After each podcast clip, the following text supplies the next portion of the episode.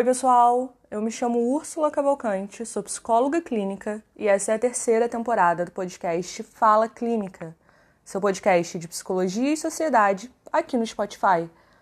Quando a gente era criança, pelo menos eu, escutava muito sobre a globalização. Que no futuro tudo seria tão rápido com a internet no aspecto da informação que quando uma coisa acontecesse do outro lado do mundo, simultaneamente eu ia receber essa informação no meu celular, no meu smartphone. Essa foi a promessa da tecnologia lá atrás. Em algum nível, ela se cumpriu, né? Talvez o que não tenha se cumprido tenha sido o tanto de bem-estar prometido. E é sobre isso que a gente vai falar hoje, que eu quero falar com você hoje. A partir daí, a partir dessa promessa, os anos foram passando e a tecnologia revolucionou a forma como a gente se relaciona, tanto com o outro como com nós mesmos. Daí a gente namora, se informa, compra, vai ao mercado, assiste filme, série, ouve música e lê livro conectado. Só nesses exemplos, eu tenho uma pergunta para te fazer logo de cara. O que é que você faz fora da internet? 100% fora da internet. Quando é que nós não estamos conectados? O Han tem um livro que tem me ajudado muito a pensar essa questão de estar conectado o tempo todo.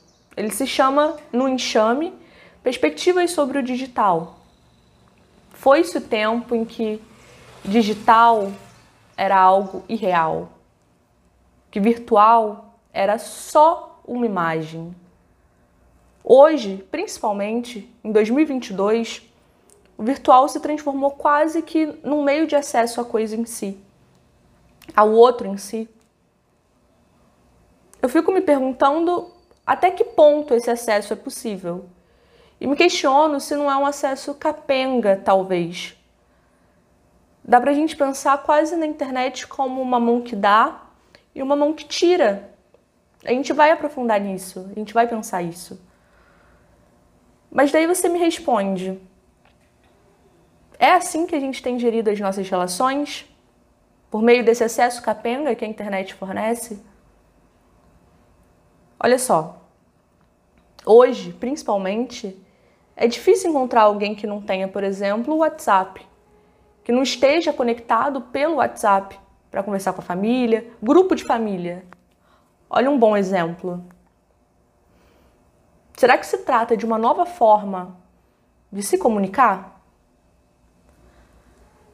O Rand diz exatamente sobre esse nômade digital, sobre esse homem digital, o seguinte: o habitante digital da rede não se reúne falta ele a interioridade da reunião que produziria um nós.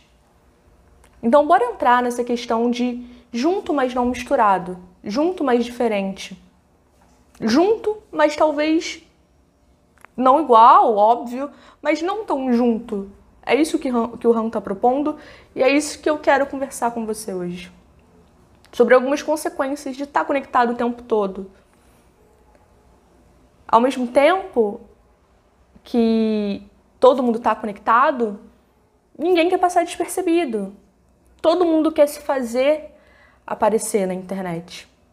O homem digital, ele tem por imperativo a externalidade. Ou seja, ainda que de uma maneira anônima, ele precisa ser visto. Um exemplo, se você estiver me perguntando, como assim? Sabe aquela página, não sei, uma página de fofoca ou uma página de psicanálise, qualquer página, que você pega e comenta. Não há garantia que todos ali te conheçam, mas você não é ninguém. Tá ali a sua opinião. Tá ali externalizada a sua opinião. Quando eu digo de hiperativo a externalidade, cabe isso de quase uma condição da internet que você opine sobre tudo que apareça, que se faça presente. Na internet, ninguém é ninguém. Percebe? Esse homem digital, é alguém penetrante, é alguém que se expõe, é alguém que compete por atenção. A internet é, em algum nível, esse espaço de competição por atenção. A rede social caminha por essa lógica, não caminha? Todos sócios, entre aspas, ou seja, toda esfera social física do toque, né, tradicional, melhor dizendo, dá lugar, com o avanço da globalização e com o avanço da tecnologia, aos solos, que é o sozinho. Daí a gente passa o dia todo rolando feed e depois que rola tanto feed, bate aquela sensação de cansaço e de solidão. Lembra? E aí assim, se todos comunicam e se todos produzem conteúdo ao mesmo tempo, acaba que é informação demais para absorver. Se todos são produtores de verdade, se todo mundo comenta, de novo, informação, eu reitero, cada um agora tem suas próprias news no celular, sejam elas fake ou não. Desse ângulo, inclusive, os próprios jornalistas começam a parecer um pouquinho obsoletos, né? O Han vai falar de uma compulsão por presença na internet. E olha que forte é isso. Eu não posso perder nada, eu preciso me fazer presente. Quem não é visto não é lembrado. Nesse ponto eu quero entrar com você, porque assim, a promessa da internet é a proximidade, é a aproximação. Agora, se a gente não consegue se aproximar, se a internet só fornece uma imagem, que agora é tomada por muito mais real do que antes, a que nível essa conexão se estabelece? Ela se estabelece? Você não acha isso extremamente sufocante?